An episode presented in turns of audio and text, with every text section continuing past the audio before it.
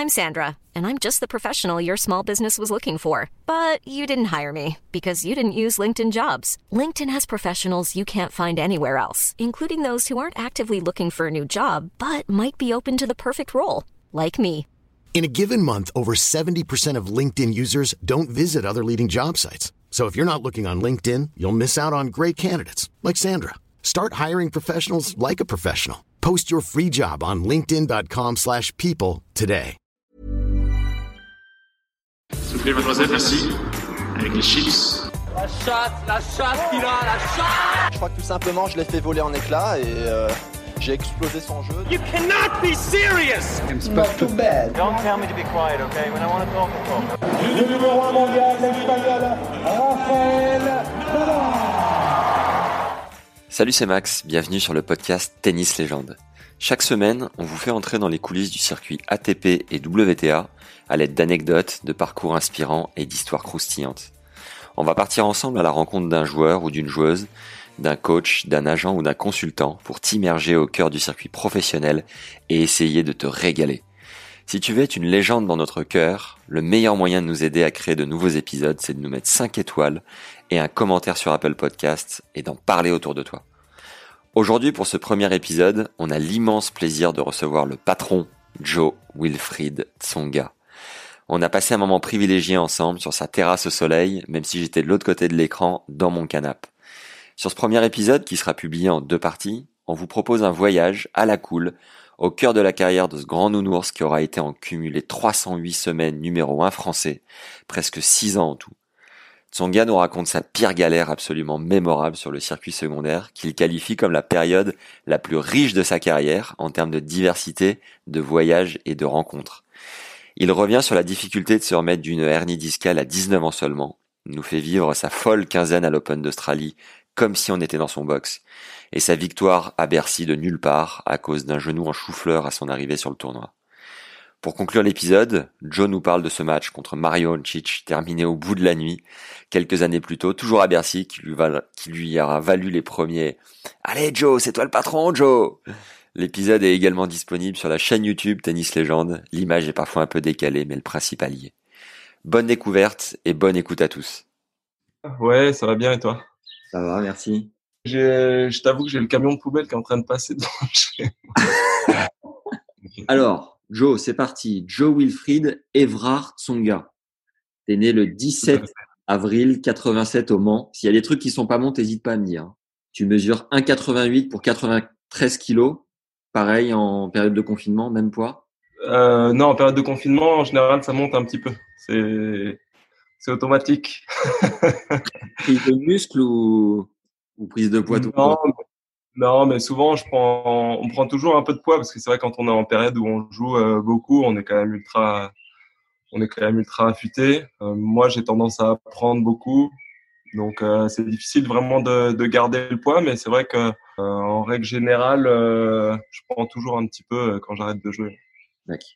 T'as une sœur et un frère. Tu dis être un mélange de la force de ton papa, Didier, ancien, ancien handballeur professionnel, meilleur joueur d'Afrique centrale arrivé en France en 76, et la gentillesse de ta maman, Yveline, institutrice. Au plus grand regret de ta maman, t'as jamais passé ton bac, jeune chenapan. T'as gagné pas mal de cross à l'école et t'as goûté à de nombreux sports avant de te fixer. A priori, tu t'es pas trompé. T'as été numéro 2 mondial junior, t'as gagné l'US Open chez les jeunes cinquième joueur du monde à ton meilleur en 2012. Tu as remporté 18 titres jusqu'à présent. Tu as fait partie de la campagne victorieuse de la Coupe Davis en 2017 et tu as ramené une médaille d'argent à la nation au JO de Londres en 2012 avec Michael Yodra. C'est surtout la finale à l'Open d'Australie 2008 qui te révèle au monde du tennis après avoir balayé Rafael Nadal numéro 1 à l'époque en demi-finale. Premier joueur tricolore de l'Air Open à disputer cinq fois les demi d'un grand chelem. Avec Berdych et Wawrinka, vous êtes les trois à avoir battu le Big Four en Grand Chelem. Tu as aussi gagné quatre titres en double. Tout ça aurait pu ne jamais voir le jour. Victime d'une hernie discale en 2005 à 18 ans. J'ai d'ailleurs une photo avec toi, Joe, au futur de Nevers, deux ans avant, je crois. Tu devais avoir 16 ans. J'étais ramasseur de balles. Tu as été élu joueur révélation de l'année en 2007 et meilleure progression en 2008 par l'ATP en passant de la 38e à la 6e place mondiale en ayant manqué presque la moitié de la saison. Aujourd'hui, tu es coaché par Thierry Assion et Sergi Bruguera. Tu es marié depuis juillet 2018 et tu as un petit bout de chou avec lequel tu montes un groupe de rock, Sugar, né en 2017. tu reconnais une passion pour la pêche qui te permet de faire la sieste au grand air. Ta maman te qualifie de réservé et observateur et que le secret de ton charisme tient en un mot, selon elle, l'empathie. Est-ce que on doit ajouter quelque chose de majeur que j'ai pu oublier, euh, Joe? Je suis impressionné. Je suis impressionné. Bon, il y a deux, trois commentaires de ma mère là qui sont complètement faux, mais bon. je suis impressionné. Franchement, vous êtes hyper bien renseigné là. Il y a, il y a, il y a, il y a pratiquement tout. Bon, il manque deux, trois petites choses de la vie normale, mais ça, vous pouvez pas savoir, c'est, c'est logique. Est-ce que tu peux nous refaire la, la genèse, à savoir comment tu es venu au tennis? Alors en fait, euh, mon papa était euh, initiateur de, de tennis. Euh, mon papa avait des super qualités euh, physiques, des aptitudes sportives euh, assez assez incroyables. Il était, il était, il savait faire beaucoup beaucoup de choses. Et il s'est mis au tennis à 27 ans. Il a commencé à, il a passé un petit diplôme d'initiateur pour arrondir les fins de mois le, le mercredi et le samedi. Euh, parce que étant immigré, voilà, c'est pas c'est pas si simple que ça. Il faut il faut travailler pour pour s'en sortir. Et du coup, euh, du coup, voilà, euh, quand il allait faire ses cours, il me mettait contre le mur. Euh, souvent, c'était dans un, un, un petit village de de 150 habitants euh, où il y avait un mur et un terrain de tennis qui était tellement bombé qu'on voyait pas l'adversaire en face. Et lui, il donnait ses cours là, et puis et puis bah moi, je jouais contre le mur. Et quand il a vu que je commençais à à, renvoyer la balle euh, comme il fallait. Euh, euh, il m'a intégré dans ses cours de tennis. Il a vu que j'avais un peu de voilà que j'avais des aptitudes pour ce sport et puis et puis il m'a inscrit dans un dans un dans un club de tennis où il y avait des des profs comment dire qui avaient le, le brevet d'état. Tu euh, après tu faisais pas mal de sport à ce moment-là, tu gagnais des crosses à l'école, tu étais assez athlétique. À quel moment enfin tu devais aimer plusieurs choses.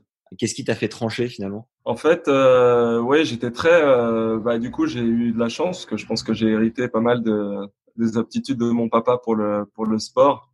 Et, euh, du coup, j'étais euh, bah, relativement doué dans tout ce que dans tous les sports auxquels je auxquels je participais. Euh, j'avais tendance à, à bien me débrouiller. Et ce qui m'a fait choisir finalement, je pense que c'est euh, c'est le regard de mon de mes parents, enfin surtout de mon papa parce que ma maman pas spécialement, mais euh, le regard de mon papa surtout qui euh, qui m'accompagnait nulle part ailleurs que au tennis.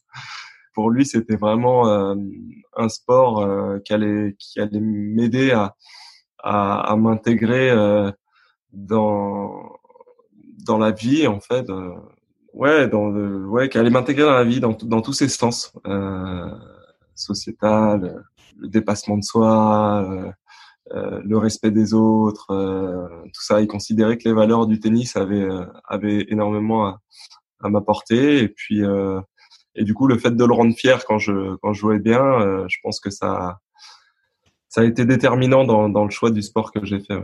Est-ce que tu peux nous euh, situer ta progression au classement français de non classé à numéroté, même à numéro 1 français, tiens.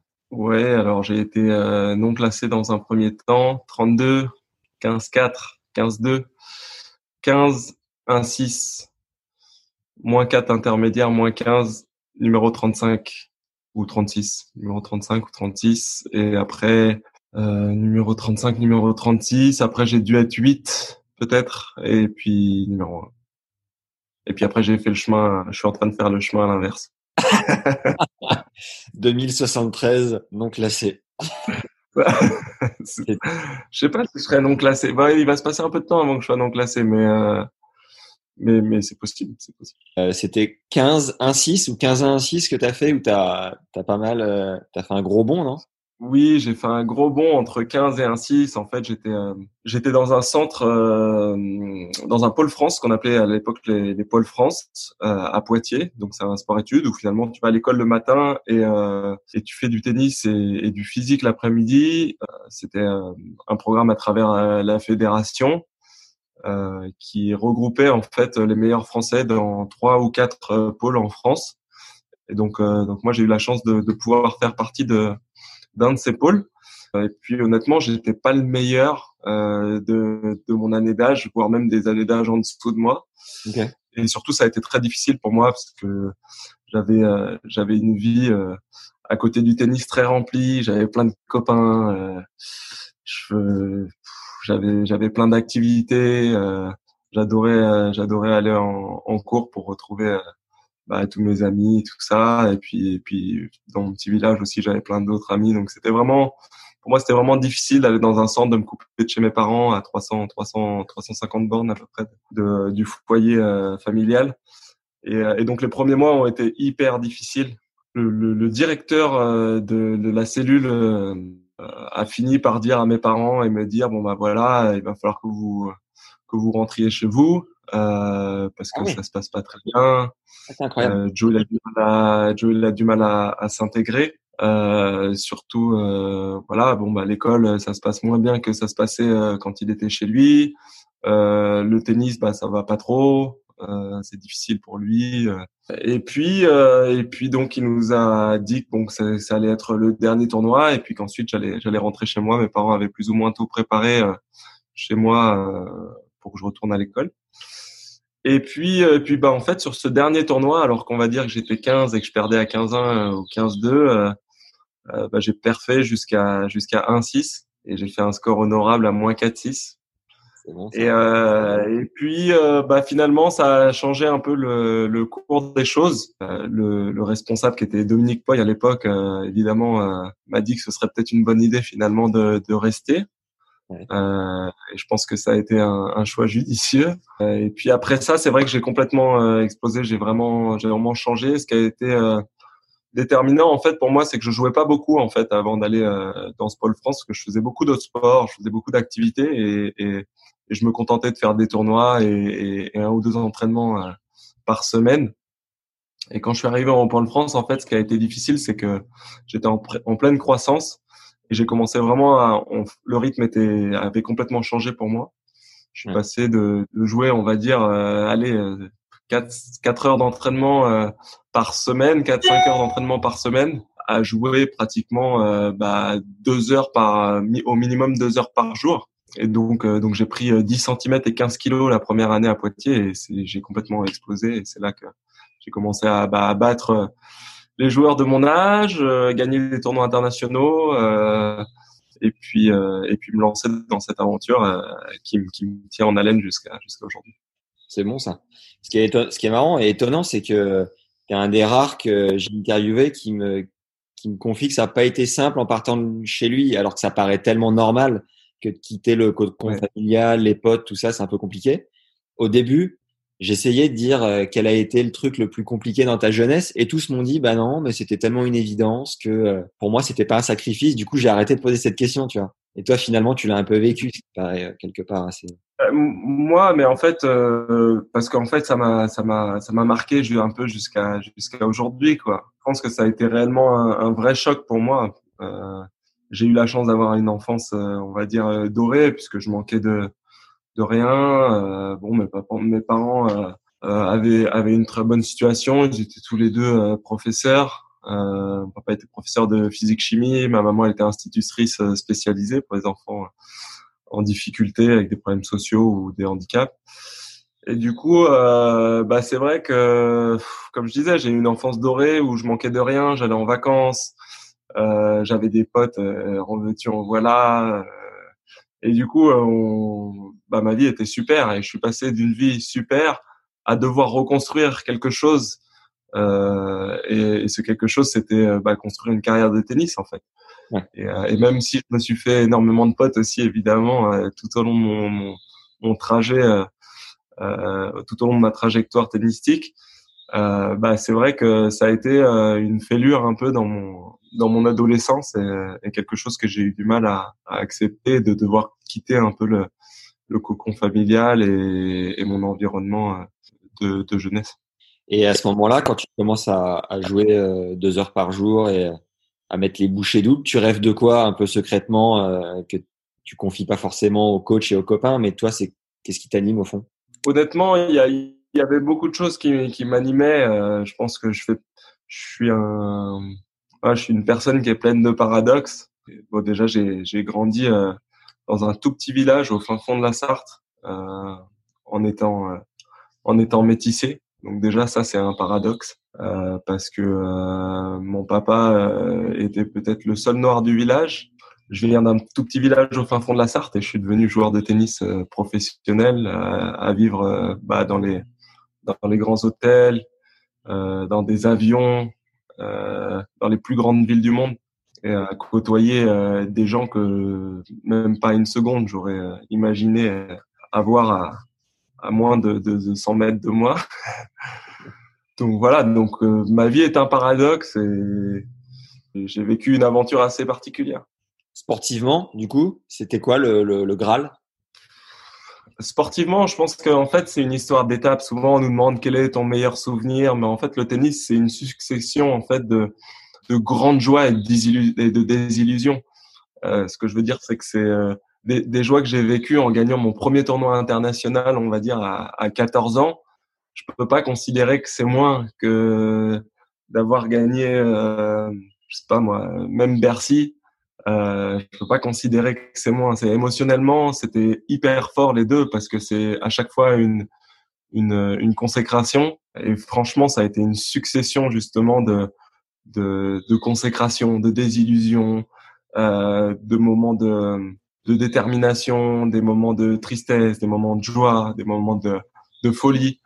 Euh, et, euh, et, voilà. Et moi, je prends plus le truc comme un, un truc global. Aujourd'hui, je me dis euh, qu'est-ce que je kiffe, qu'est-ce que j'ai kiffé, et, et j'espère qu'est-ce que qu'est-ce que je kifferai euh, par la suite. Et à cet âge-là, juste euh, quand tu as 14, 16, c'est Roland ou numéro 1, tu as ton ta quête ultime ou c'est autre chose, tu as une autre vision? En fait, pour être honnête, quand j'avais 14 ans, euh, on doute forcément toujours de ses euh, de ses capacités en se disant est-ce que est-ce que je vais être capable ou pas mais mais ce que j'avais au fond de moi c'était euh, je sais pas si j'en suis capable ou pas mais en tout cas c'est à cet endroit-là que j'ai envie de viser et moi j'avais envie d'être euh, j'avais envie de tout gagner j'avais pas envie de me poser de questions j'avais envie d'être numéro un mondial j'avais envie de gagner la Coupe Davis j'avais envie de de, de gagner les grands chelems, de gagner euh, tous les Master Series. Euh, je voulais, je voulais tout gagner en fait. Mais c'était qu'un rêve euh, au départ et, et j'avais des doutes. J'avais des doutes sur ma capacité évidemment à, à le faire. Par contre, j'avais pas de doute sur le, sur ma capacité en, tout cas à me lancer dans ce projet-là. Chez les juniors, c'est quoi ton meilleur souvenir sportif? Alors il y en a eu pas mal. Euh, alors il y a eu deux, euh, on va dire deux vraiment temps forts euh, dans mon adolescence. J'ai gagné les championnats d'Europe moins de 16 ans. Et dans ces championnats d'Europe moins de 16 ans, euh, pour te faire un peu une petite image, il y avait des joueurs comme euh, Berdych, Bagdatis, Gasquet, Vavrinka, Nadal, Almagro, Rimeno Travers.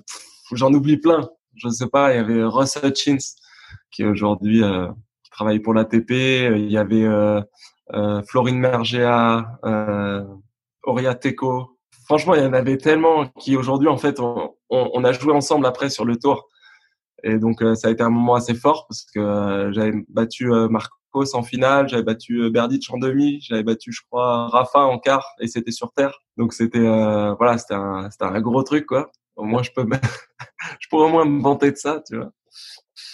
Et puis euh, donc euh, donc ça c'était exceptionnel parce que c'est vraiment la victoire qui m'a permis de me dire ah ouais je crois que en fait euh, je crois que je peux peut-être euh, aller chercher vraiment des gros trucs euh, plus tard. Et puis et puis ensuite évidemment il y a eu un peu la consécration à l'US Open Junior où je gagne où je gagne contre Marcos encore en finale. Est-ce que tu aurais une anecdote sympa chez les jeunes dont tu te souviens que tu pourrais nous partager?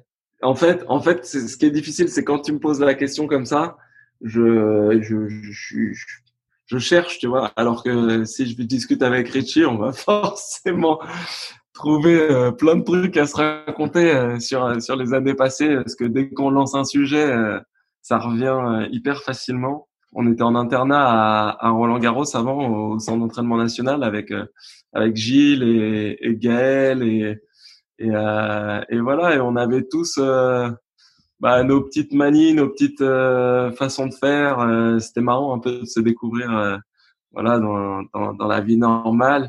Puis souvent, avec Gilles, je me rappelle, on se retrouvait en haut du en haut du central de, de Roland et, et, on se racontait un peu des anecdotes de tennis et, et on se disait imagine un jour tu es en train de jouer en bas là tu fais un passing bout de course et t'es comme ça la ronde de la foule et tout. Et puis, on, on, se faisait rêver, quoi. On se faisait rêver. Et c'est vrai que c'est marrant parce que, bah, on va dire, euh, un, deux ans, trois ans après, bah, on y était. Et puis, et puis, et puis on faisait les fous sur ces terrains-là. Donc, euh, c'est chouette. Euh, Est-ce que tu avais conscience pendant les juniors de la chance que c'est d'être sur le circuit sans payer, d'avoir les meilleures conditions? Tu es là en grand chelem sur les deuxièmes semaines euh, avec les tout meilleurs. Enfin, c'est incroyable, quoi, quelque part. Oui, alors c'était perturbant. C'était perturbant parce que c'est ce que je disais tout à l'heure. Hein. On pensait pas une seule seconde. Au départ, quand tu te lances dans cette aventure-là, tu joues, t'aimes le tennis, t'es hyper content de, de, de, faire ton sport, t'as plein de copains, tu te régales. Mais, euh, mais c'est vrai que tu penses pas forcément à ces choses-là. Et en fait, c'est seulement quand elles sont devant tes yeux que tu te rends compte un peu de, de ce qui est en train de se passer. Et quand tu te retrouves à l'Australian Open et puis bah, tout d'un coup, euh, tu croises euh, Agassi euh, dans le couloir, tu te dis waouh.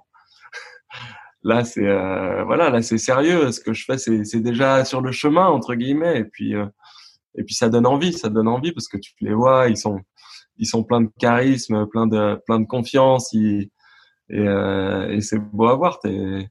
Donc donc oui, dans ces moments-là, ça a été pour moi, c'était un peu comme être aux zoo, quoi. J'ai l'impression que que je découvrais des spécimens que j'avais jamais vus. Quoi. Euh, comment tu as vécu euh, ce coup d'arrêt pas évident, le, le, coup de la hernie discale en 2005 Tu as 18 ans, du coup, tu es à la fin des juniors. Comment ça s'est passé? Mmh. Ça a été très très difficile pour moi. Je pense que ça, ça, reste une période où il faudra que j'écrive peut-être un jour un livre pour raconter un peu euh, bah, euh, les états d'âme, euh, par quoi je suis passé, comment j'ai comment j'ai réagi à tout ça, les peurs que j'ai eues parce que j'avais euh, j'avais entre guillemets je venais d'arrêter l'école, ça faisait déjà un ou deux ans que j'avais un peu décroché à l'école. Ouais. Et puis euh, dit juste bah voilà qu'est-ce que je vais devenir, qu'est-ce que je vais faire? Et finalement c'est c'est c'est des questions normales pour un jeune de cet âge-là en fait parce que même ceux qui font des études ils se demandent ce qu'ils ont envie de faire, comment ils ont envie de faire et tout ça. Mais moi c'était exacerbé par par par la la, la, le fait d'avoir arrêté l'école et de me dire je vais devoir y retourner et puis c'est pas j'ai pas du tout envie de faire ça. J'ai déjà choisi moi ce que j'ai envie de faire. Et, et tout d'un coup euh, euh, à 19 ans c'est comme si on me mettait une barrière dedans devant en me disant euh, bah en fait non ça tu, tu feras pas ça. T'as pas le droit de faire ça. Ouais. et donc c'était hyper euh, et ça a été une période ouais une période hyper difficile. Mais j'ai dû j'ai dû réapprendre à marcher presque parce que j'arrivais plus à écarter les jambes chez le kiné dans les dans les bassins pour euh, bah, pouvoir écarter les jambes dans le bassin tranquillement euh, euh, sans avoir le poids du corps sur sur les, vertèbres. Ça a été ça a été chaud, ça a été chaud, mais mais ça a été vraiment une expérience positive avec le recul. on va dire que quand j'étais jeune, tout à l'heure tu me demandais si je me rendais compte de tout ce qui se passait. Je pense que je me rendais, j'étais dans le truc, je me sentais bien, j'étais heureux, je voyais des choses incroyables mais je me rendais pas forcément compte que, que j'avais de la chance de faire euh, ce que je faisais. Et, et c'est évidemment quand euh, bah, ce rêve-là il commence à s'échapper que, que tu réalises beaucoup de choses. Et je pense que ça, ça m'aura aidé quand même pour la suite, euh, pour mettre dedans, être vraiment déterminé et, et, et essayer de bah, d'atteindre mon, mon, mes objectifs et mes rêves. Est-ce que tu peux nous raconter ton tout premier point ATP, ce que tu as ressenti? Ah ben j'étais super fier, j'étais super fier parce que tout d'un coup je faisais partie, euh, voilà, je faisais partie du, bah, de cette grande famille des joueurs qui ont un point TP. Et à l'époque c'était comme euh, trouver un lingot d'or quoi. euh, J'avais 16 ans et demi. Euh, ce qui est fou, c'est que j'arrive plus à me rappeler du nom du futur, mais je le connais en plus. C'était du côté de Toulouse, là-bas, dans les Midi-Pyrénées. Bannière de Bigorre. Bannière de Bigorre. Yes. Bannière de Bigorre. Et, euh, et en fait, euh, je joue les qualifs, je me qualifie et dans le tournoi, euh, je bats plusieurs joueurs, dont Biff. Biff qui avait quand même euh, bah, 4, euh, 4 ans de plus que moi. Donc, euh, et qui était un super niveau, hein, c'était des super joueurs déjà, qui étaient 350e mondial ou 400e mondial, 450e mondial. Donc euh, pour moi, c'était incroyable. Non classé, je bats un joueur qui est 400e mondial, 450e mondial. C'était euh, des grosses performances. Ouais. Et j'avais perdu contre euh, Nico Mahu, euh, 6-4, 6-4, je crois, en demi. Et donc du coup, euh, bah, moi, j'ai pas pris un point ATP, j'en ai pris 8 d'un coup en fait. Ah ouais, Donc euh, bilingo d'or. c'est ça. Donc là, c'était une mine d'or carrément. J'étais, euh, j'étais comme un fou. Euh, C'était, euh, c'était exceptionnel. Voilà. Euh, c'est tellement précieux ces points ATP quand tu as envie d'être joueur de tennis professionnel que, que j'étais, j'étais vraiment heureux. Comment tu as vécu euh, cette traversée un peu de la jungle des futurs euh, pour arriver jusqu'au Tchal Franchement, je crois que c'est la plus belle aventure que j'ai vécue dans ma vie. J'ai la grosse aventure, elle est exceptionnelle, tout est incroyable et tout, il se passe vraiment des choses super. Mais ce que j'ai vécu en, en allant chercher les points dans des dans des dans des dans des pays lointains, euh, je pense que cette richesse-là, euh, ça, ça a pas de prix parce qu'en fait, euh, j'ai voyagé euh, à Guayaquil en Équateur, j'ai voyagé euh, au Chili, au Brésil, euh, en Argentine, au Mexique, en Russie. Je suis allé dans des endroits, on va dire improbables, quoi. Et, et, et tout ça, euh, genre Jamaïque, la Jamaïque, quoi. Respect, man. non mais c'était incroyable. You want some good grass, man. ouais, c'est des fous. Et quelque part, c'était pas encore vraiment professionnel, donc euh, à la fois je vivais le tennis à fond et à la fois euh, je bah, je me régalais quoi, je profitais de la vie, euh, je je découvrais des endroits, j'apprenais à connaître des gens différents avec des cultures complètement opposées à, à à la mienne et et c'était c'était magique, c'était magique. Je me suis fait trop de potes aussi parce que c'est vrai que bah, sur le circuit ATP, on va dire que c'est un gros, enfin le, le, le haut niveau, on va dire les, les 100 premiers. En fait, c'est un grand cirque qui se déplace euh, de ville en ville, où finalement tu croises toujours les mêmes personnes, tandis que de la millième à la à la, la 1300e place mondiale, bah il y a beaucoup plus de gens, il y a beaucoup plus de monde, il y a beaucoup plus de gens à découvrir, euh, beaucoup plus de, de, de cultures à découvrir, de pays. C'était enrichissant, franchement, c'était top. À travers tous ces voyages dans des pays improbables, est-ce que tu te souviens de ta pire galère dans ces tournois qui parfois ont des conditions euh, un peu différentes, on va dire? Ouais, alors ma pire galère, c'est qu'à l'âge de 18 ans, juste après les juniors, euh, je devais partir dans un dans un tournoi euh, et en fait, euh, il y avait personne pour m'accompagner, donc euh, bah pas d'entraîneur, pas de truc, et donc tout seul. Ouais. Mes parents ne pouvaient pas, et donc euh, donc je me suis retrouvé en- dans une ville qui s'appelle Togliatti euh, en Russie. Ok. Euh, Togliatti, en fait, c'est à deux heures de Samara en voiture qui est à 4 heures d'avion de Moscou. Alors euh, Togliatti, c'est une ville, euh, bah, euh, comme on n'a pas l'habitude d'en voir ici, Vladivostok. vraiment reculé. Il y avait, il y, a- il y avait énormément. Ah la vache. On peut couper et revenir? Enfin, on peut, euh, je peux revenir dans 30 secondes. Ouais, ouais, J'arrive, je te raconte. Elle est incroyable. Yes. Le chien. Mimi, tu dis bonjour Comment tu l'as appelé? Mia. Ah Mia. D'accord. J'avais compris Emily. Je me suis dit tiens c'est bizarre pour un chien ça. Genre, une histoire derrière tout ça. Non, Émilie. Je me suis dit, il doit y avoir une histoire derrière tout ça, euh, un truc sordide. Euh, donc, euh, donc oui, donc je te racontais. Euh, donc je me retrouve à, à Togliatti, donc euh, une ville à, à deux heures de voiture de Samara, euh, qui est à quatre heures d'avion de, de Moscou. Et donc euh, personne pour m'accompagner. euh, mes parents étaient euh, mes parents étaient pas disponibles, euh, j'avais pas de- d'entraîneur disponible à ce moment-là, et donc euh, donc moi il fallait que j'aille jouer, il fallait que j'aille prendre des points pour continuer à progresser. Ouais. Et donc je me voilà à 18 ans euh, à aller euh, au fin fond de la Russie, dans une ville euh, une ville fantôme en fait, avec euh, que des alcooliques et des prostituées. Euh, bah moi j'avais réservé mon hôtel à l'avance évidemment puisque euh, à ces périodes-là euh, bah je faisais plus ou moins tout tout seul donc euh, bah tu réserves tes billets d'avion tu réserves tes, tes hôtels euh, voilà tu te débrouilles pour avoir ton matériel euh, c'est toute une toute une logistique. Euh, mais quand t'as pas assez de sous bon bah on va dire que tu peux pas déléguer euh, toutes ces choses là Ouais. donc je me retrouve dans l'hôtel. Donc je cherche l'hôtel. Et quand j'arrive à l'hôtel je, je tombe dans un hôtel complètement délabré. Euh, en fait c'était un hôtel de passe. J'avais en fait euh, une porte avec un espace en dessous de la porte de, on va dire, une vingtaine de centimètres. Donc j'entendais à peu près tout ce qui se passait dans tout l'hôtel et dans les couloirs. Euh, J'avais une fenêtre qui était cassée euh, de, de, long en large. Euh, J'avais des, des, des, vieilles chaussettes sales dans les armoires euh, et une horloge au-dessus de ma tête qui faisait tic tac tic tac tic et je devenais complètement fou. Et, euh, pendant pendant cette semaine, j'ai été hyper courageux parce que je me suis euh, je me suis battu dans dans ce tournoi, je me suis battu euh, sur tous les matchs. Euh, j'ai rien lâché jusqu'au bout et, finalement j'ai fini par gagner le tournoi 7-6 au troisième en finale, je crois, ou 6-4 au troisième en finale. Incroyable. Contre un joueur slovaque. Et donc je suis super content et je me dis c'est incroyable, je suis parti tout seul comme un guerrier au fin fond de nulle part. J'ai gagné le tournoi. Et donc, euh, donc la finale, c'était le, le, dimanche après-midi. Donc je me dis bon bah je vais me prendre, euh, comme j'étais jeune et que j'avais pas beaucoup d'expérience, je me dis je vais prendre mon billet d'avion pour ce soir tranquille pour rentrer à la maison.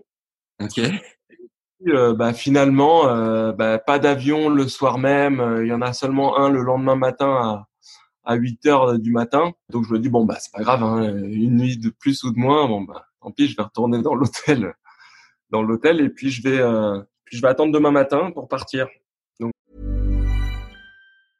Hiring for your small business? If you're not looking for professionals on LinkedIn, you're looking in the wrong place. That's like looking for your car keys in a fish tank.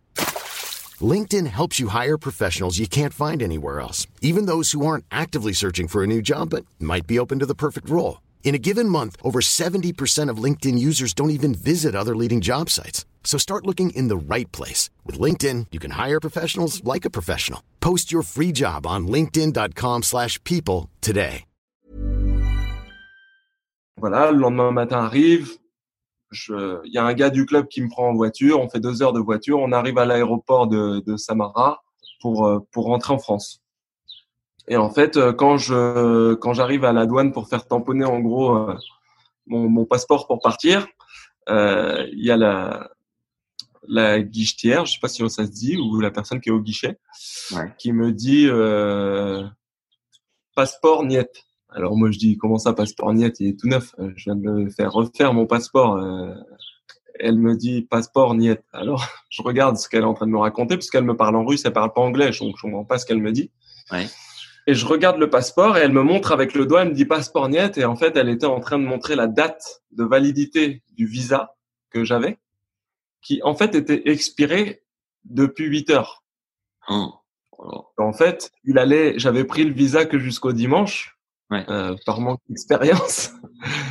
Et en fait, euh, bah, le lundi, il était mort. Et donc, je lui dis, bah, moi, comment je fais? Commence à discuter, sauf que je commence à dire, bah, écoutez, ramenez-moi dans mon pays. Euh, l'avion, le, l'embarquement est à 20 mètres. Euh, je prends l'avion et je repars chez moi et, et, et c'est bon. Et elle me dit, non, non, visa niet. Et alors là, je me dis, bon, eh, c'est quoi, j'ai vu ça dans les films et tout, euh, je sais comment ça se passe dans certains pays. Allez Et je, fais une connerie, quoi. Je fais une connerie, je lui tends un, un petit billet de 20 euros en me disant, ça va passer, tu vois. et là, euh, elle appuie sur un bouton. Oh. Et j'ai cinq gardes qui arrivent avec un, des, des kalachnikovs, quoi, et qui m'entourent. Et là, j'avais ma coupe dans les mains, mon sac dans, dans sur l'autre épaule. Ouais. Et, euh, et là, je lâche tout, la coupe, elle explose par terre, euh, machin, le sac. Euh, et les gars commencent à me crier dessus avec en me pointant avec la, la Kalachnikov. Et là, je dis bah désolé, euh, voilà, je je veux juste partir, j'ai pas, j'ai j'ai rien fait. Et donc voilà, et donc je me retrouve. euh, bon bah ils me disent de dégager évidemment et et voilà, et donc en fait, je me retrouve dans le dans le dans l'aéroport de Samara, euh, bah, tout seul, sans sans rien, et puis euh, surtout, je rate mon avion, et, euh, et donc euh, je vais à Aeroflot parce qu'à l'époque c'était Aeroflot. Elle est longue mon histoire. Ouais, je mais vais à elle, Aeroflot. elle est haletante. Je vais à Aeroflot. Bon, je t'avoue que j'étais pas serein. Et euh, donc les dames, elles le voient, elles me disent bah qu'est-ce qui se passe, qu'est-ce qui va pas? Je leur dis bah voilà, j'avais mon avion, je devais partir, euh, je, là je peux pas partir je dois, je dois changer mon visa, mais je sais pas où aller pour changer mon visa. Et elles me disent, bah, écoute, faut que tu ailles à la, à l'ambassade. C'est quoi Et on flotte? J'ai pas suivi. En fait, Aeroflot, c'est la compagnie euh, russe. Ah oui, d'accord. Euh, Au bureau, quoi. Et, euh, plus ou moins associé à Air France ou qu'il l'était, je sais pas. Et donc je vais voir les, les... parce que c'était la compagnie qui me ramenait en fait. Et donc, donc je vais voir, elles me disent bah il faut que tu ailles chercher un, un, un passeport à à l'ambassade, sauf que ça ouvre que jeudi. Donc là, on était lundi matin. on était lundi matin. Moi qui étais tout fier d'avoir gagné mon tournoi, de revenir avec la coupe en disant je viens de gagner un challenger, c'est incroyable. C'est un Euh, challenger. bah voilà. Ah, pas mal. Ouais, c'était un challenger, c'était un 25 000. Ah ouais. Bon, euh, bah, coincé là-bas, quoi, devoir attendre jusqu'au jeudi pour avoir un visa. Donc, euh, donc voilà, donc j'étais pas bien. Et elles me disent, euh, elles me disent, écoute, il y a une autre solution. Ce que tu peux faire, c'est aller à Moscou. Donc, tu prends un avion pendant quatre heures. Tu vas à Moscou. Et de là-bas, peut-être que tu auras un visa plus vite, en fait. Ok. Donc, euh, bah, finalement, bah, j'avais pas beaucoup d'argent, mais bon, euh, finalement, euh, voilà, j'étais désespéré, donc j'avais envie de rentrer chez moi. Donc, euh, donc, bah, j'ai payé. Pour moi, c'était hyper cher à l'époque euh, de prendre un avion comme ça, euh, sans avoir de garantie que j'allais toucher quelque chose euh, qui allait compenser. Et puis, bah, du coup, j'ai pris cet avion. Je suis arrivé en- à Moscou. Moscou, je suis allé voir Aeroflot. Ils m'ont dit, bah, il y a la, il y a l'ambassade à une heure. La seule chose, c'est que l'ambassade, elle ferme dans 30 minutes. Donc là, je me suis retrouvé, euh, voilà, à me dire, euh, c'est pas possible. En plus, je vais dormir à Moscou. Je sais pas où je vais dormir. J'ai rien. Donc, euh, et que j'avais que 18 ans. Donc, c'était, franchement, c'était difficile. C'était la première fois que je voyageais tout seul. Pas de téléphone portable à ce moment-là? Pas de télé... Bah, si, le téléphone portable, mais euh, pas à l'étranger. Donc, euh, tu sais, ça coûtait hyper cher. Ça coûtait une fortune à l'étranger. Donc, euh, j'appelais, j'appelais, j'appelais 10 secondes, quoi. Et puis, euh, Ouais. voilà, déjà dans la semaine, j'avais appelé deux fois mes parents, euh, deux fois 30 secondes, quoi. Euh, Donc, t'imagines l'état de mes parents, à savoir que je suis là-bas, que je peux pas rentrer, que j'ai pas de visa, tout ça.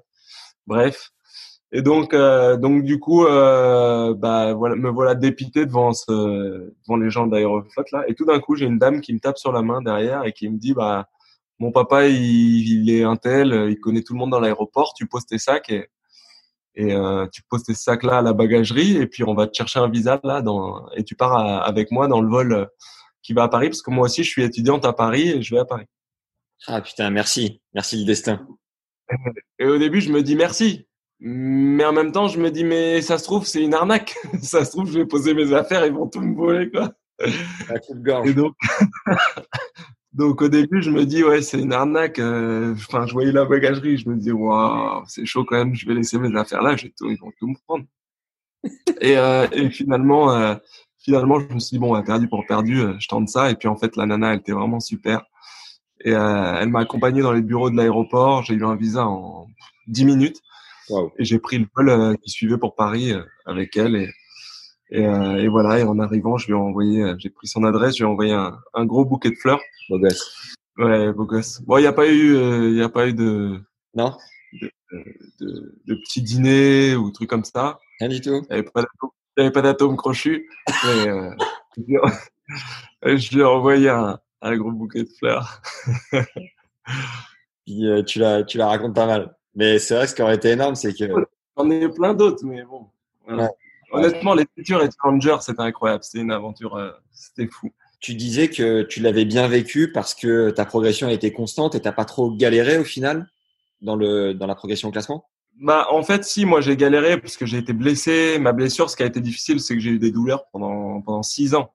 Donc, euh, j'ai même fait des, des, des, des, des performances incroyables avec ces douleurs, avec le fait de le matin me lever, mettre dix minutes à me lever parce que j'arrivais pas, euh, avec mon dos à me déplier, ce genre de choses. Mais en fait, euh, euh, comment dire, pour moi, c'était pas, comment dire, j'étais vraiment dans mon truc et je me sentais bien et je, je, même quand j'étais blessé, euh, j'ai jamais perdu la foi. Quoi, j'avais toujours envie, d'en me disant, même quand et, ça a toujours été, je pense que ça a été une de mes forces, c'est que là où les gens me disaient c'est pas possible, tu tu pourras pas le faire, ou ce que tu fais c'est pas bien, ça le fait pas. Moi je disais bah moi je fais ça et en plus ça va marcher. Et, euh, donc c'était un peu mon, état d'esprit. Alors c'est un état d'esprit entre guillemets qui m'a permis euh, voilà de, casser des barrières, de faire des trucs incroyables. Et je pense à la fois qui m'a freiné aussi euh, après arriver au plus haut niveau parce que j'avais tendance, pardon, pendant toute mon, ascension, bah, j'ai rencontré beaucoup de gens, alors des, gens qui ont été super, et, et je fais partie de ceux qui considèrent qu'il faut toujours qu'on ait, faut toujours avoir un aîné. Il y a toujours derrière chaque personne, il y a un aîné, il y a quelqu'un qui est là et qui a donné des bons conseils, qui a, qui a été bienveillant. Euh, voilà, c'est hyper important d'avoir des gens comme ça autour de soi qui qui peuvent nous donner de l'expérience. Et en même temps, j'étais voilà le petit gars qui venait de la campagne, qui avait entre entre guillemets, euh, j'étais tout allé chercher quoi. Personne qui m'a jamais rien donné. Le, le tennis, c'est un sport individuel. Si tu veux être le meilleur, faut gagner. Ouais. Il y a pas le choix. Il y a personne qui va être là pour juger ta victoire. Une fois que tu as gagné, tu as gagné.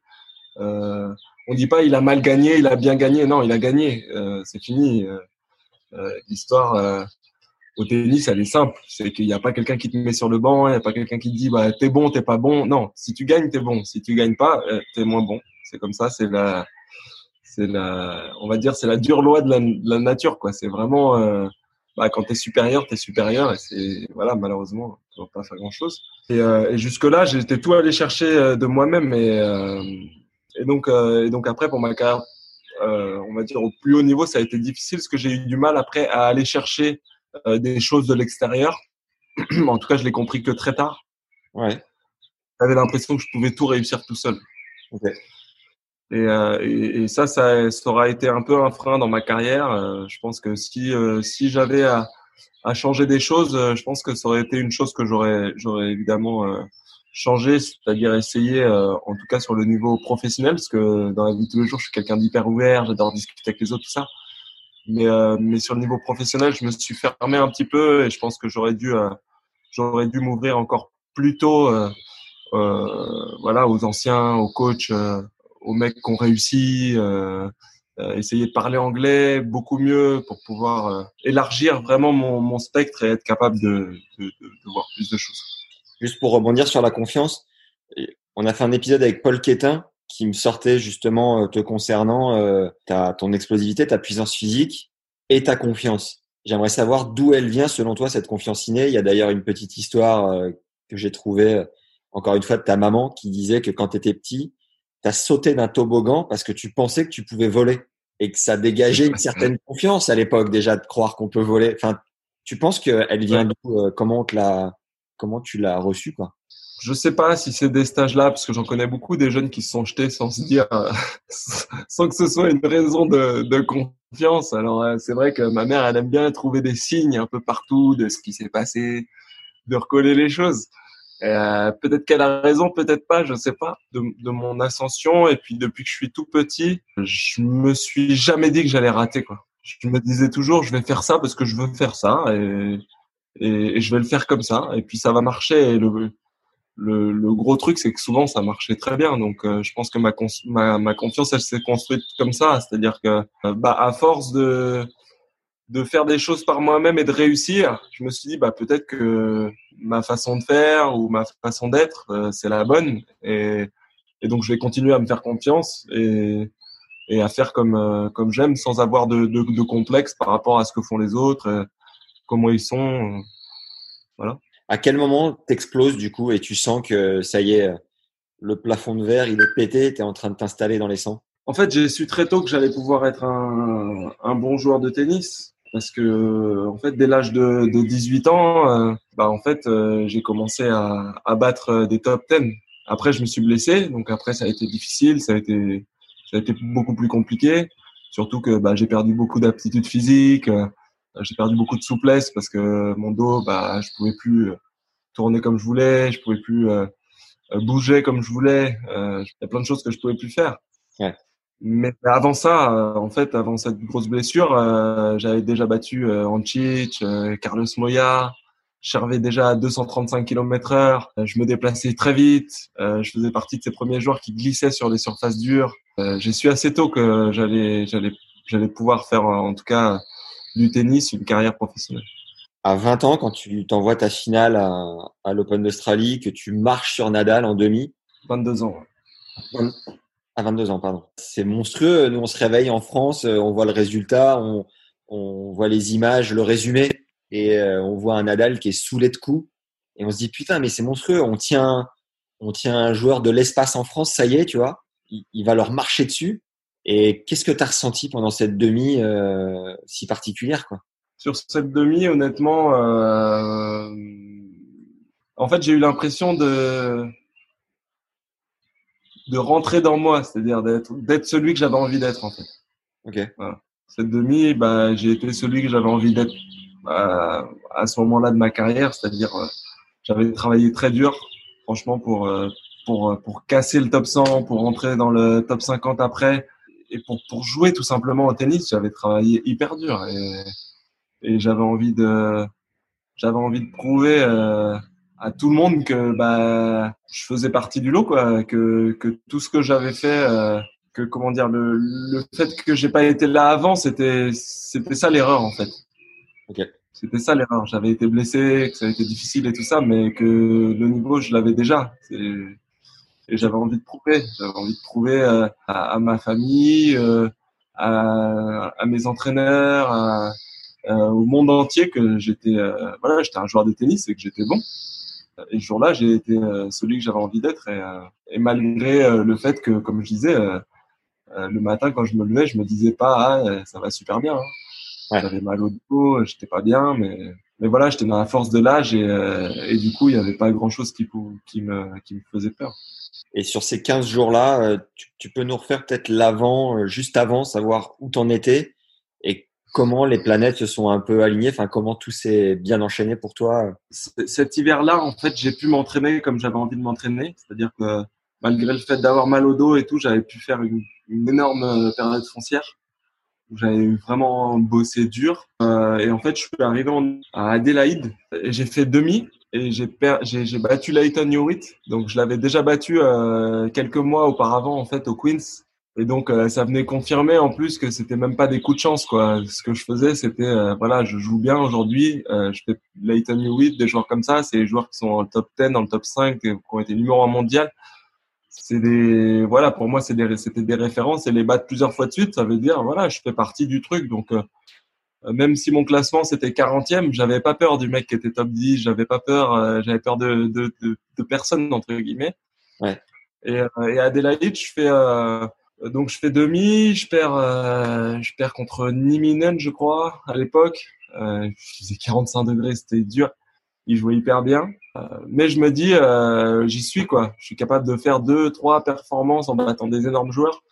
Donc, euh, donc, euh, donc j'y suis. Le tournoi d'après, je vais à Sydney. Euh, je, je perds au premier tour, mais en fait, je m'entraînais beaucoup avec mes entraîneurs entre les matchs. Euh, et quelque part, c'était presque la logique que je perde tellement je m'entraînais et que j'étais fatigué. Ouais. Et je perds contre Andrea Seppi, euh, qui avait mon âge, euh, juste un an de plus. Euh, ça a été un peu un coup d'arrêt. Euh, et je perds au premier tour, je crois, le lundi. Et là, je m'entraîne toute la semaine, mais comme un sauvage. Et euh, voilà, Open d'Australie. Et là, le tirage se fait et je tire Andy Murray au premier tour. Ouais. Donc dur, il était déjà 7 mondial. Calvaire. Euh, je me dis, oh, j'ai quand même pas de chance. En plus, c'est un jeune, donc euh, c'est pas un 7 mondial euh, qui est un peu fatigué ou qui, voilà, qui a plus, qui a des hauts et des bas. Non, là, c'est un jeune qui est en train de monter et qui est 7 mondial parce que a priori, il va être dans, dans les quatre premiers. Euh, voilà, c'était dur et en même temps, je me disais, mais attends, euh, je me suis dit, mais euh, voilà, il est même plus jeune que toi. Je vois pas, il y y a pas de raison, quoi. Tu peux le faire, voilà, tu peux y aller. Et, et l'anecdote dans ce match-là, elle est assez incroyable, c'est qu'au quatrième set, on commence tous les deux à, à plus ou moins avoir des crampes. Et moi, je regarde mon coach euh, dans, le- dans les tribunes et j'ai mon coach qui me dit, euh, euh, en, en me criant dessus, euh, mon préparateur physique qui était Cyril Brechbull à l'époque, qui me dit, putain, on n'a pas fait tout ça pour rien. On s'en fout de tes crampes. Il n'y a pas de crampes, ça n'existe pas les crampes et tout. Et là, je prends des, je prends des goosebumps, tu vois, des, des- je prends des, des, Des frissons. de la chair de poule était sur le terrain. Je me dis mais ouais, mais trop quoi, je suis, je suis trop une machine. J'ai trop fait des trucs de fou euh, pour, euh, voilà, pour, euh, pour me plaindre ou me lamenter là parce que j'ai des crampes quoi. Donc euh, t'y vas et tu joues et puis voilà. Et s'il faut mourir sur le terrain, on va mourir sur le terrain, c'est pas grave. Incroyable. Euh, et du coup, je gagne en 4-7, euh, 7-6 au quatrième euh, à l'arrache. Voilà, et puis ça lance mon tournoi. Et après, je fais le tournoi que je fais. Et... Énorme. La finale, tu l'as vécu comment? Et l'après-tournoi, qui est peut-être pas forcément euh, enfin, l'ascenseur, quoi, où tu es en finale, tu te dis c'est monstrueux. Bah, je pense que j'ai accusé un peu le coup aussi, euh, peut-être un tout petit peu physiquement euh, sur le sur le dernier euh, sur le dernier match. Ouais. Je pense que euh, il y a plein de petites choses que si j'avais à refaire, j'aurais fait différemment et ça aurait certainement changé ma carrière. Tu gagner un grand chelem. Je pense que si j'en avais- j'avais gagné ce jour-là, ça aurait tout changé. Je pense ça aurait changé beaucoup de choses parce que déjà, euh, pour la confiance, c'est, monstrueux. Ensuite, euh, financièrement, ça donne des capacités qui sont voilà, où tout de suite tu, tu rentres dans le. Je suis pas là pour gagner ma vie, mais je suis là aussi. Enfin, je suis plus là pour gagner ma vie, quoi. Voilà. Ouais. Je suis là parce que euh, voilà. Donc, je pense que ça change aussi dans la tête. Il y a beaucoup de choses qui qui, qui changent. Ça, ça m'aurait permis peut-être de me structurer différemment, peut-être éventuellement même de.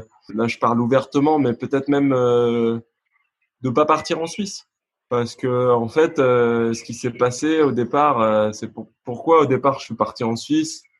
Euh, c'est parce que en fait, euh, bah déjà, il y avait tous nos aînés qui partaient en Suisse. Ouais. Euh, tous les joueurs de tennis avant moi, ils partaient en Suisse. Donc euh, c'est vrai qu'on était plutôt conseillés dans, dans ce sens-là en disant le discours, même des anciens, c'était de dire il faut investir dans sa carrière en fait. Et c'est vrai que bah, partir en Suisse, c'était c'était la possibilité entre guillemets au départ de, de sauver euh, une certaine somme des impôts, mais pas de la sauver pour soi en fait. C'était de se dire si j'arrive à sauver cette somme-là, je vais pouvoir l'investir euh, dans ma structure, euh, dans mes entraînements, euh, dans ma façon, euh, de, dans mon environnement, dans ma façon de voyager, dans les hôtels où je vais aller, euh, dans les personnes qui vont m'accompagner pour me soutenir. C'était l'occasion en fait de d'investir plus en fait dans ma carrière. Euh, et en fait, euh, bah, je suis parti en Suisse parce que au niveau financier, c'était pas, euh, c'est pas si simple que ça en fait. Les gens pensent que bah, au départ, euh, quand ils voient un jeune joueur qui réussit, oui, sur le coup, il gagne des sous, mais ces sous-là, euh, surtout au tennis, en fait, ils sont réinvestis. C'est pas comme dans un sport euh, collectif où finalement les, les joueurs ils sont salariés d'un club, c'est de l'argent de poche qu'ils ont. Nous, c'est pas de l'argent de poche. Nous, c'est de l'argent qui fait marcher notre entreprise. C'est comme si euh, vous disiez euh, euh, un chiffre d'affaires euh, aujourd'hui, c'est euh, Bénéfice. c'est c'est du bénéfice. Non, du chiffre d'affaires, c'est pas du bénéfice. Du chiffre d'affaires, ça sert à faire tourner la machine. Après, on sort le, le, le bénéfice euh, qu'on a à sortir, mais en général, euh, il y a beaucoup d'entreprises qui se reversent, enfin, qui payent beaucoup plus de, qui vont payer pour leur entreprise beaucoup plus qu'ils se reversent de, de, de bénéfices. Et c'est la normalité. Et donc, euh, et donc en fait, c'est ce pourquoi euh, bah, beaucoup de joueurs, euh, surtout français, partaient parce qu'en fait, en France, on se retrouvait avec des feuilles d'imposition qui dépassaient les 70% d'imposition et il nous restait plus rien en fait pour investir dans notre sport. Donc, on pouvait plus progresser euh, euh, autant. En fait, on avait l'impression de plus pouvoir progresser autant, euh, de se mettre un peu des bâtons dans les roues. Et donc, du coup, je suis parti. Alors que peut-être que si j'avais gagné, j'aurais eu assez d'argent pour me dire bon bah j'ai pas besoin de partir ou quoi que ce soit pour investir puisque j'aurais eu plein de sponsors automatiques, euh, plein de trucs qui m'auraient permis euh, justement de, tout faire en même temps quoi, de réussir ma, de, de, de construire ma vie et euh, de, de construire ma carrière, voilà et tout ça. Ça a été euh, cette défaite là, elle m'a fait, elle m'a fait extrêmement mal, extrêmement mal dans tous les sens du terme. Tu parlais de petites choses que tu aurais pu changer. Tu penses à un ou deux détails là, en l'occurrence Oui, après, il y a plein de petits détails. Euh, J'avoue que à l'époque, euh, j'ai fait venir mes parents juste pour la finale, par exemple. Ouais. Je pense qu'avec mes parents, euh, on a un lien assez fort. J'ai jamais trop accepté en fait qu'ils rentrent trop dans ma carrière, qu'ils s'investissent trop, parce que euh, le lien affectif était un peu trop fort et des fois ça me perturbait. Et, et je sais que pour la finale, je les ai fait venir et ça m'a perturbé parce que euh, j'étais dans mon truc. Et je pense que psychologiquement, tout ça, je suis un peu sorti à ce moment-là euh, de, de mon objectif premier. Quoi. On était là à dire ah, c'est fabuleux ce qu'on a fait, alors que le fabuleux, on aurait dû se le dire après quand j'avais la coupe. Quoi. Ouais. Tu vois, et, et je pense qu'à ce moment-là, on s'est dit ouais, c'est fabuleux, c'est incroyable, tout le monde va participer à la fête. Non, non, mais il n'y a pas de fête, on n'a on n'a rien gagné là. On est en finale, mais on n'a rien gagné encore. Mais bon, c'est normal aussi. Hein, C'était la première fois que je me retrouvais à ce niveau-là. Je veux dire, même Novak, qui était plus jeune que moi, il avait déjà beaucoup plus d'expérience que moi euh, euh, au haut niveau. Euh, voilà, lui, ses parents, ils étaient là depuis le début. Euh, il, il- était investi. Alors, je vais pas dire j'ai perdu à cause de mes parents. hein. Il y a, il y a, plein de petites choses que, qui sont difficiles. Il y a aussi le fait d'avoir un peu moins d'expérience euh, à ce niveau de la compétition. Parce que jusque-là, j'avais j'avais j'avais rien gagné, moi, euh, à ce niveau-là. J'avais jamais gagné un tournoi ATP. J'allais commencer par un grand chelem. T'imagines, c'est, le gars, il a jamais gagné un 250, ni un 1000, ni quoi que ce soit, un 500. Et il va se retrouver à gagner un grand chelem. C'est un peu irréel, le truc. Incroyable. tu as, parlé d'un point hyper intéressant. Tu penses du coup que les Joko, euh, Rafa, Roger et Murray à l'époque où il était là ont tellement mis de côté les soucis financiers que mentalement, tu te bats beaucoup plus pour marquer la légende de ton sport quelque part? Ouais, ouais. Je pense qu'à un moment donné, euh, bah, je le vois aujourd'hui parce qu'aujourd'hui, euh, je joue clairement parce que euh, parce que c'est ma parce que c'est ma passion, parce que j'ai envie d'améliorer mes stats, parce que j'ai envie d'être parce que parce que voilà, j'ai envie de marquer en tant que joueur de tennis et, et, et je sais qu'au début de ma carrière et je pense que c'est complètement légitime d'avoir réagi comme ça. C'était j'avais aussi dans la tête, je vais mettre ma famille à l'abri, je vais me mettre à l'abri pour euh, jusqu'à la normale enfin moi et la génération qui va suivre. Euh, je vais faire plaisir à mes amis je vais faire plaisir à mon à ma à ma, ma fratrie à mon frère ma sœur. Euh, et, et, et c'est normal. C'est normal. Mais c'est vrai que euh, bah, le fait en fait à bout d'un moment de te rassurer par rapport à ça bah, ça change beaucoup de choses. Ça change beaucoup de choses. Et je pense que moi finalement ça sera arrivé tard parce qu'il m'aura manqué peut-être ce grand chelem à un moment donné qui, qui a été cette année-là, tu t'envoies Bercy aussi. Je me souviens de la couve de Tennis Mag euh, ou de l'équipe, je sais plus. Tu dis Bercy, c'est ma maison. C'est chez moi. Ouais, putain, monstrueux. Est-ce que tu peux, pareil, nous refaire dans les grandes lignes le, film de ce tournoi, bah, chez toi, pour le coup, euh, c'est incroyable, quoi. Ah, anecdote incroyable. Hein. Je, je joue pas euh, tout l'été. Je suis blessé. J'ai, je me fais opérer du genou. Et en fait, quand j'arrive à Bercy, j'ai le genou comme un ballon de foot. Et mon entraîneur, il me dit, bon, bah, tu sais quoi, cette semaine, si tu as envie de jouer, bah, euh, vas-y, mais bon, on s'entraîne pas, on fait rien. Enfin, je veux dire, il n'y a, pas d'intérêt. Tu peux pas jouer, tu peux pas marcher. Et moi, je dis, non, j'ai envie de jouer, j'ai envie de jouer, j'ai envie de jouer. Euh, ok, bon, bah, il me dit, bon, bah, on joue, mais euh, voilà, on n'en fait pas à côté parce que, voilà, on joue les matchs et puis, on voit, quoi. Et puis, bah, moi, je prends le truc, je prends le truc comme il vient, quoi. Je joue mon premier match contre Stepanek, mon genou est pas terrible, mais bon, j'avais tellement de tennis dans les mains que je m'en sors, euh, je sais plus, 4 ou 3e ou un truc comme ça. Je gagne, euh, je me lève le lendemain matin, mon genou il est un peu dégonflé, je dis waouh c'est cool ça. Ouais. Je joue le match euh, contre Joko, je crois. Ouais. Et j'ai pas mal pendant le match. Je dis c'est incroyable.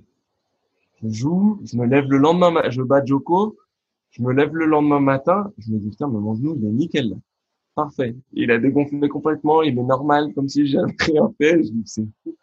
Ouais. Et là, je, et là, je joue euh, Rodic, je crois, et je gagne 7-6 au troisième, un match de, de, de, de, mammouth. Et, là, ça lance le truc, en fait. Quand je bats Rodic, déjà, battre Rodic, c'était, pour moi, c'était le Graal. ok, j'avais battu Stepanek et Djokovic. C'est des bons joueurs, mais je, Djokovic, j'avais, je l'avais battu déjà quelques mois avant euh, en finale du tournoi de Bangkok. Parce qu'après la finale en Australie, je l'ai battu six fois de suite, je crois, ou cinq fois de suite. Donc pour moi, ok, bah, Djokovic, c'était bien, mais bon, voilà. Mais par contre, battre ça, c'était chaud. Je l'avais jamais battu. Je l'avais, il m'avait battu genre deux ou trois fois avant. Et battre c'était, c'est un truc de dingue. En indoor, en plus? En indoor, en plus, euh, il servait comme un, comme un âne. Franchement, ça faisait peur. C'est, c'est le seul gars où je me suis dit, ah non, là, ça fait peur quand même quand il frappait la balle, ça faisait un bruit, que la balle venait tellement vite que tu étais obligé de t'écarter. C'est-à-dire que s'il si, servait le corps, euh, c'était très très compliqué quoi, d'avoir le temps de, se, de, de, sortir de la balle. Il y a que Federer qui retournait comme ça, on se dit mais comment il fait? C'est exceptionnel. Et du coup, euh, du coup voilà, ça a lancé ma semaine et en fait, euh, incroyable quoi. Et puis j'étais sur une autre planète. Tous les soirs, je faisais des dîners avec mes potes parce que je me disais de toute façon, je vais foutre moi, je jouais foutu de toute façon. Euh, je faisais des dîners avec mes potes, euh, on rigolait et tout. Magique. Je me à 11h le matin euh, pour jouer l'après-midi à 17h, enfin un truc d'ado. Mais finalement, j'ai fait un tournoi incroyable. Quelle semaine de rêve. C'était fou, c'est que c'est le tournoi en fait. Pourquoi on en parle souvent? Enfin, pourquoi moi j'en parle souvent Même si c'est vrai que c'est une grande victoire pour moi. c'est le, le fait qu'en finale, j'ai ramené tous mes potes, tous mes entraîneurs depuis que j'étais tout jeune. Euh, tous les gens de la fédération qui me suivaient au quotidien, qui me connaissent depuis que je suis tout petit.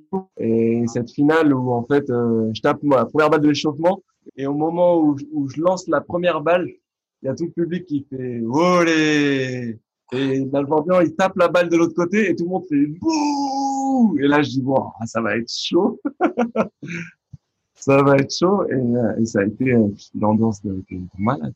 malade. Quel était le score? Là, là, tu m'en demandes beaucoup trop parce que je crois que c'est un des seuls matchs Tu vois, presque les autres, je peux te dire. Mais celui-là, j'étais tellement sur, dans ma matrice. Il me semble que j'ai gagné 7-5 au troisième. Oh, putain, Mais énorme.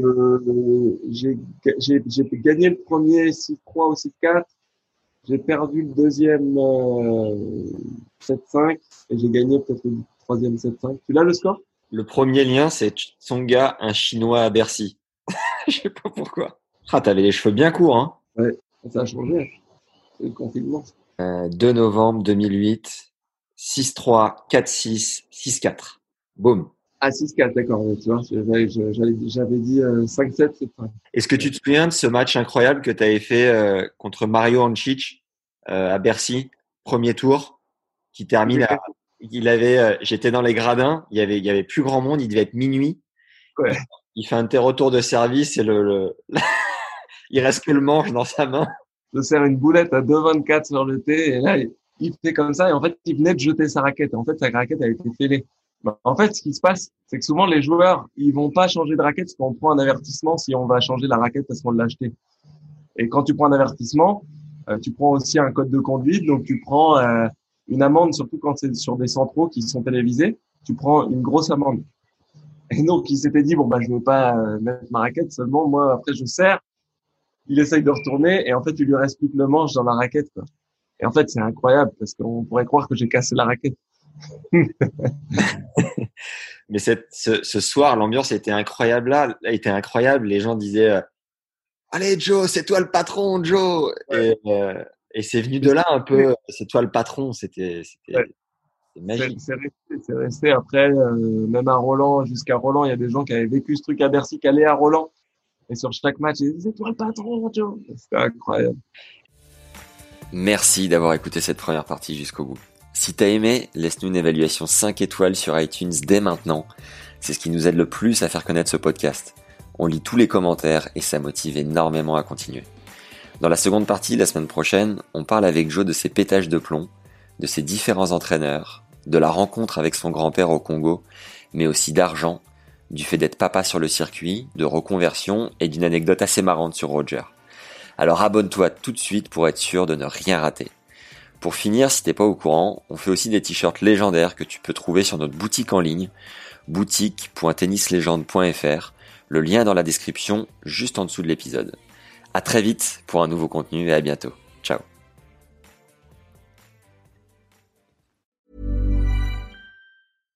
Hi, I'm Daniel, founder of Pretty Litter. Cats and cat owners deserve better than any old fashioned litter. That's why I teamed up with scientists and veterinarians to create Pretty Litter. Its innovative crystal formula has superior odor control and weighs up to 80% less than clay litter. Pretty Litter even monitors health by changing colors to help detect early signs of potential illness. It's the world's smartest kitty litter. Go to prettylitter.com and use code ACAST for 20% off your first order and a free cat toy. Terms and conditions apply. See site for details.